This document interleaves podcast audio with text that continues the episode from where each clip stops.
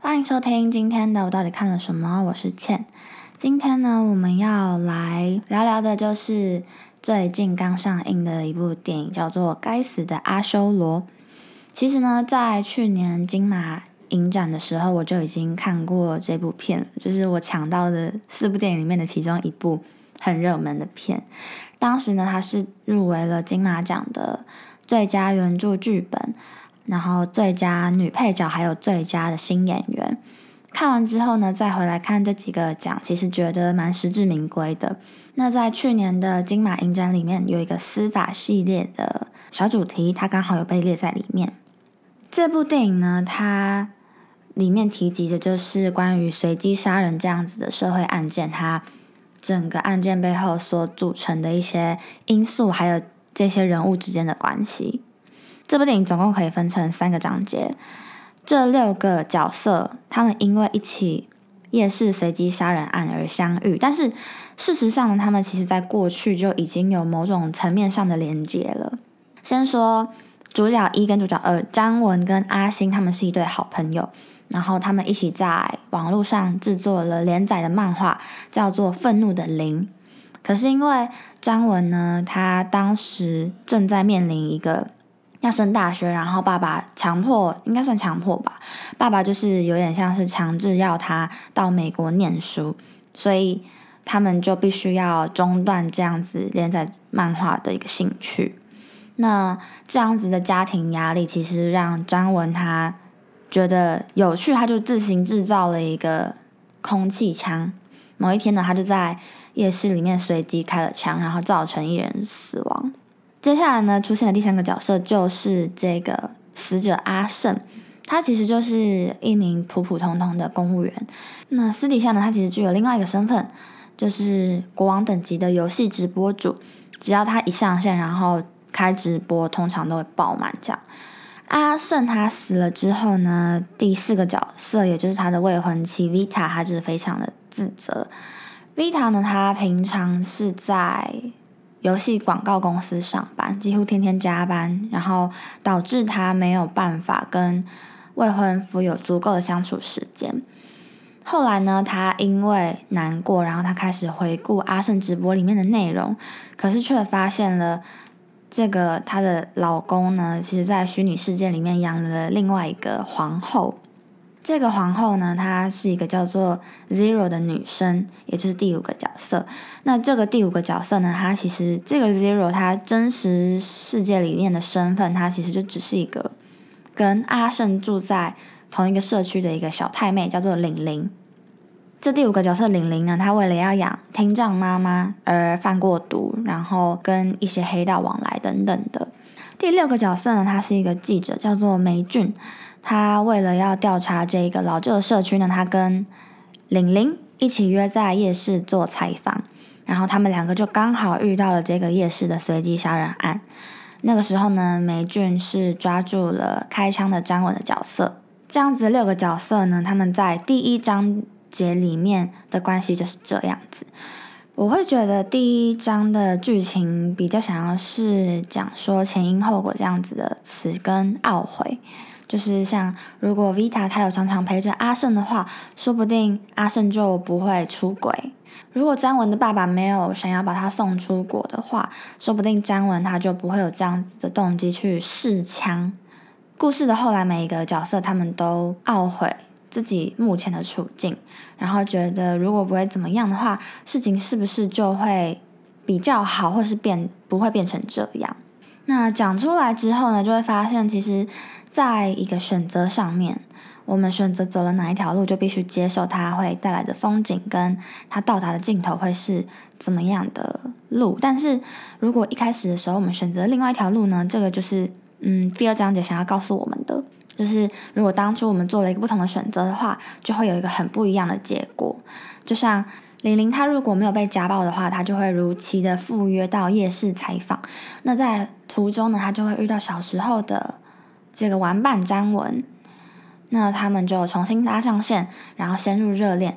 本来那个时机点的后来是张文会去夜市试枪嘛，但是因为他先遇到了玲玲，所以这件事情就没有发生了。可是因为这样子，所以导致嗯梅俊他跟玲玲的采访后来就是变得很顺利，然后他有如期的发表采访文。可是这样子的一个变化，反而让阿胜知道了这个 Zero，也就是玲玲，她其实不是他想象中的大美女。然后他因此就觉得，我花那么多钱在你身上，然后我花那么多心力在你身上，然后产生恨。在第二章节里面呢，阿胜其实后来是有在社区里面遇到玲玲，然后太愤怒把她杀死。因为阿胜失去玲玲的张文，反而变成受害者。这就告诉我们，所有的如果如果都。不存在了的话，其实改变这件事情还是不会因此消失。就是喜剧和悲剧，他们还是一定会出现，只是发生在不同的人身上了。那在第一章节里面，在张文成为杀人犯的那个地方，他有说了一句台词，他说：“如果我知道今天我妈妈会难过，说不定我就不会这么做了。”这六个角色之间的环环相扣呢，其实放大来看的话。就是整个世界，我们今天一个冲动的行为呢，它会直接让好几个家庭破碎。但是他可能没有想到这件事情，他可能没有想过，他不觉得这样有什么。最近呢，韩剧《少年法庭》也是热播中，然后我也是越看越生气，然后越看越觉得很难过，就觉得自己很无能为力。然后世界上怎么可以有这些事情正在发生？然后我真的没有办法想象那些。突然间失去家人的那一些爸爸妈妈，那些小朋友，他们要怎么样面对这样子的一个事实，然后去调试它？我觉得这个真的是没有办法，就是一两年就做到的事情。这个就是会跟着我们一辈子啊。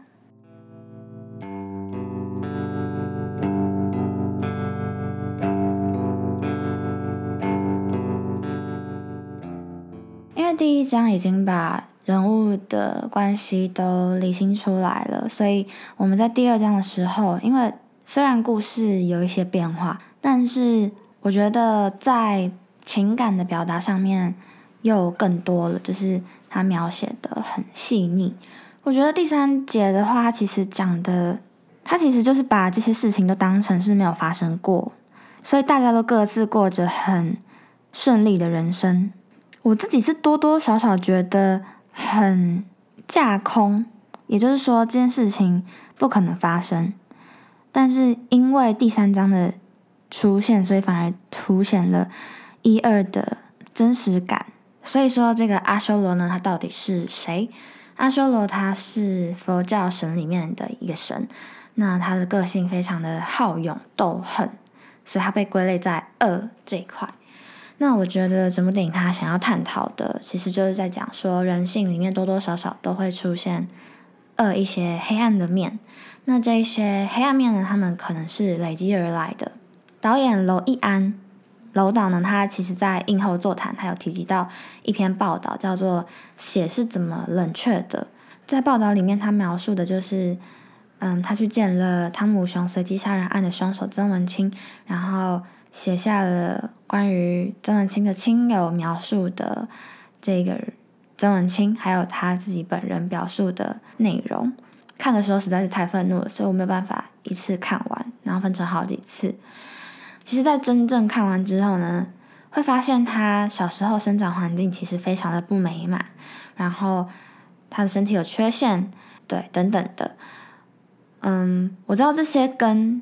他去杀害的无辜的生命一点关系也没有，但是我还是会因此去替这一个人，就是曾文清他的生命过程感到非常的可惜，就是因为实在是太灰暗了。然后他小时候没有得到足够的教育环境，所以他不懂得同理，他的思想很限制，他就是活在自己的世界里面。加上他的父母其实对家庭对小孩子。没有负任何的责任，然后他们是放任型的这样子让他们成长，所以基本上透过这一篇报道下来，就会知道其实真的没有人知道他为什么要这么做。然后我真的也觉得他连自己在干嘛都不知道。虽然他跟他对外对媒体的回答，然后或者是他在一些言论的发表上面，非常的听让人听了会觉得很发指，然后会觉得很愤怒。但是我其实觉得他自己也不知道他为什么要讲这些。该死的阿修罗里面的这个张文呢，他小时候也是一个被父母限制成长的小孩。那后来他父母离异了，他在生日的时候呢，就像一颗皮球一样被踢来踢去的。我其实嗯，觉得这些恶魔小时候的成长历史真的跟我一点关系也没有，然后我其实也没有想要知道。但是我会发现，家庭这一块得到的养分，对每一个人的生命来说，都真的是非常非常非常重要。所以我在那种听到朋友啊，他小时候可能嗯经历一些比较不好的环境，然后我还是会庆幸说，哦，现在至少他是一个身心灵都非常健康的人，然后让我能够跟他成为朋友，我会因此就是感到很庆幸。但是因为后来我就是因为。就是领悟到这一块嘛，觉得家庭教育真的非常重要。然后我就看到另外一篇论文，他有说到家庭其实给我们成为大人之后的心理状态跟价值观。如果父母的管教方式是采高压、权威专制或是放任的话，都可能对学习跟身心发展造成负面的影响。那回到张文身上，他其实正在经历生命中一个很重要的时刻，也就是。升大学的这样子一个阶段，其实呢，其他的角色他们也正在经历人生当中被说是特别时刻的时间点，像是即将要结婚啊，或是换工作等等的这些重大改变。那这样子的阶段里面，其实非常需要身边的人的支持。那像张文的话呢，他其实在这个阶段最需要的就是陪伴，能够陪伴他的父母。可是因为他爸呢，再三的强调不要让张文走向自己走过的路再来后悔，所以硬是要把他送出国。嗯，其实反过来看我自己跟我身边的话，我会觉得哦，还蛮嗯幸运，没有遇到这样子的爸妈或者是一些长辈。我们不需要去活在父母的期望之下，然后完成他们年轻的时候没有完成的梦，因为我会觉得那个又不是我的。如果我是张文的话，我就问他说。你怎么知道说我做了会不会觉得很值得？然后人生明明就这么长，还有七十年，还有六十年呢。我后悔的话，顶多就只是绕一下路而已。我觉得捷径不是唯一的解答。你觉得跟我觉得是一点都不一样的。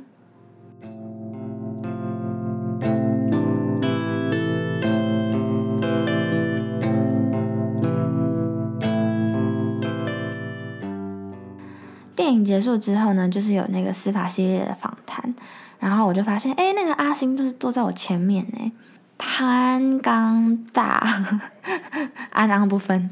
然后他在《该死的阿修罗》里面演的就是喜欢张文的男生，然后他真的是演的非常的，他情感流露非常细腻。然后我去查才发现，他真的就是他有老婆。我真的差点相信哎，就是因为像我看《Modern Family》，然后我也觉得 Cameron 就是演的很。很到位，尤其是我想想哦，他绑架张文爸妈的时候，他希望张文可以跟大家道歉，然后他就对他吼了一句，就是在直播上面，他就说：“你觉得我现在还有在管法律吗？”就是那一句，大家都非常的印象深刻，因为他讲的就是一字一字就是刻在心底，你知道吗？真的是刻在心底。他虽然没有讲到任何关于爱这件事情，但是他却可以把自己的。感情表露无遗，对我虽然是第一次看到这个演员，但是嗯，我去查了之后发现他开始受到瞩目是在《茄子蛋浪子回头》的 MV 里面，然后我刚才去看了，就觉得虽然我还不到那个年纪，可是却有一种感同身受的错觉。希望吴鹏凤、吴贝贝在天上听到这样子的称赞也可以很开心。我来稍微讲一下刚才提及的，就是这个。司法系列讲堂的内容好了，它其实就是让大家在看完这样子，嗯，讨论社会事件的故事之后呢，他们可以直接跟司法人员做讨论，就是把自己心中的疑问啊，然后对于故事法律上面的一些情节等等的，可以直接拿出来做一个问答这样子。这一件呢，他们有特别讲到说。二零二三年，台湾会开始实施一个叫做“国民法官”的制度。主要这样子的制度呢，是想要审理一些社会瞩目的案件，除了少年刑事案件，还有贩毒品危害防治条例的案件之外呢，检察官起诉的最轻本行为十年以上有期徒刑的罪，或是故意犯罪而导致死亡结果的那些案件呢，他们都可以行这这样子的一个嗯制度参与审判。嗯，这个这样子的国民法庭其实是由三个法官跟六名国民法官一起组成的。对，它其实有制度上面呢有一些规则，几人同意，然后几人不同意才能够审理这样子等等的。那其实对于要实习这样子的一个制度，嗯，人民多少还是保持疑虑，就是听起来会觉得好像市井小民有一定的影响力了，我们可以。很公平的给予一些很不一样的观点看法，可是我自己方面也会觉得有一点理想化，就是流程说的蛮简单的，可是我觉得中间一定会有一些利益的对峙，像是，嗯，我看到台湾废除死刑推动联盟法务主任林慈伟他写下来他对于国民法庭的看法，然后里面就提及到说，国民法庭他处理的程序。其实以死刑案件来说的话，一般的律师要接下这样子复杂的案件，需要有勇气跟时间。然后加上国民法庭的程序呢，它办案的时间会拖长，然后影响品质。对，所以根据这篇专题写下来的观察内容呢，确实是可以感觉到说，想的还不够完全吧，就是感觉没有把所有的情境题都写出来准备好的那种感觉。嗯，接下来就是看二零二三上路之后会有什么样的反应吧。对我觉得呢，最后想要跟大家说，嗯，老实说，我其实不觉得我看了一次，然后有消化的很好，就是对于这部电影。然后我觉得他想要讲的还很多，然后我自己想讲的也很多。对，罗伊安导演他在写剧本的期间，他其实也修了非常多次，然后读很多的内容，最后拍出了这样子一个作品，我觉得非常的。值得敬佩，然后我也希望大家都可以进戏院支持。那如果有什么疑问的话，欢迎大家到 Apple Podcast 上面帮我评分，然后留个言，我就会看到了。对，以上就是今天的我到底看了什么。我是浅，下次再见。